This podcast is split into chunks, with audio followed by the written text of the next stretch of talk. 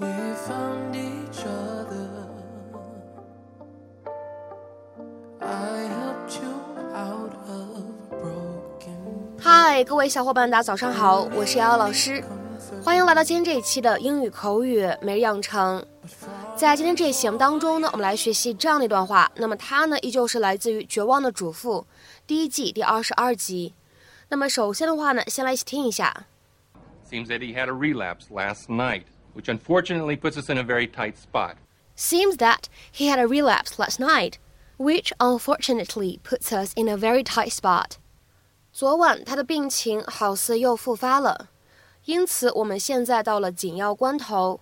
Seems that he had a relapse last night, which unfortunately puts us in a very tight spot.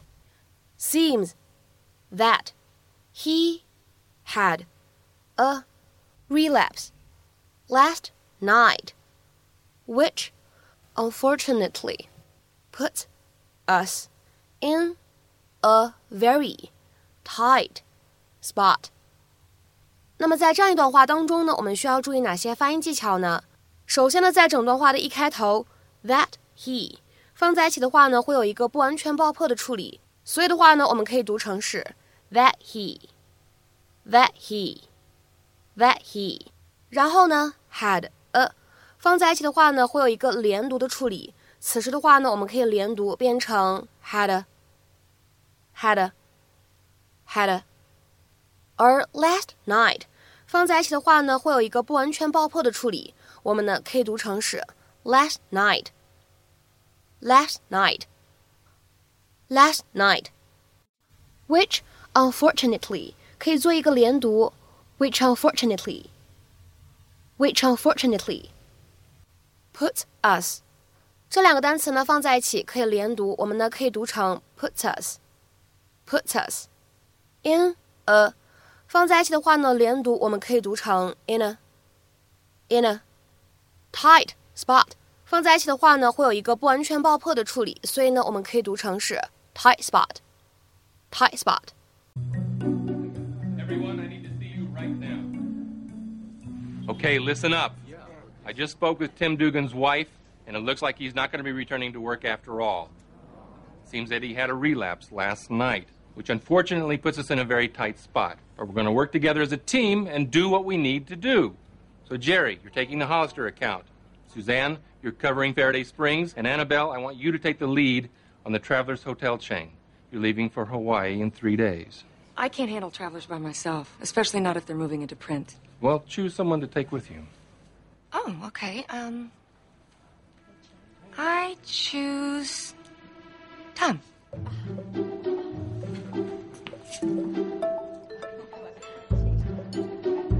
今天这期节目当中呢，我们来学习一个非常有意思的短语，叫做 in a tight spot。大家都知道 spot 它呢可以用来表示地点的意思。那么什么叫做 in a tight spot？ 在一个紧的地点吗？我们来看一下这个短语它对应的英文解释，它指的是 in a particularly difficult or awkward situation, especially one that is not easy to escape from or resolve。处在一种特别困难或者尴尬的情况下，尤其指的是那种难以摆脱或者解决的情况。所以这样一个短语呢，它就相当于我们平时说到的 in a difficult situation。下面呢，请各位同学一起来看一下几个例子，都相对来说呢比较的简单。第一个例子，I'm going to be in quite a tight spot if this loan isn't approved。如果这笔贷款不获批准，我的处境就会很困难了。I'm going to be in quite a tight spot if this loan isn't approved。再比如说呢，来看一下第二个例子，She'll always help if you're in a tight spot。如果你有困难，她总是会伸出援助之手的。She'll always help if you're in a tight spot。下面呢，再来看一下这样一个例子 ，This puts her boss in a very tight spot。这情形让这位老板陷入了非常难办、非常尴尬的境地。This puts the boss in a very tight spot。好，那么陷入困境，我们知道怎么说了。那么相对应的摆脱困境怎么说呢？我们可以使用 out of a tight spot，是不是非常的简单呢？下面呢来看几个例子。第一个，Your brother helped me out of a tight spot when I was out of work a few years back, so I'm more than happy to lend him a hand now. 几年前我失业的时候，你哥哥帮我摆脱了困境，所以我现在非常乐意帮他一把。 Your brother helped me out of a tight spot when I was out of work a few years back, so I'm more than happy to lend him a hand now. 下面呢，我们再来看一下本期节目当中的最后一个例句，非常的简短。I hope you can help get me out of a tight spot. 我希望你能帮我摆脱困境。 I hope you can help get me out of a tight spot. 那么在今天节目的末尾呢，请各位同学尝试翻译以下句子，并留言在文章的留言区。他现在处境有点困难，银行只给了他一个星期的时间凑齐两千美元。他现在处境有点困难，银行只给了他一个星期的时间凑齐两千美元。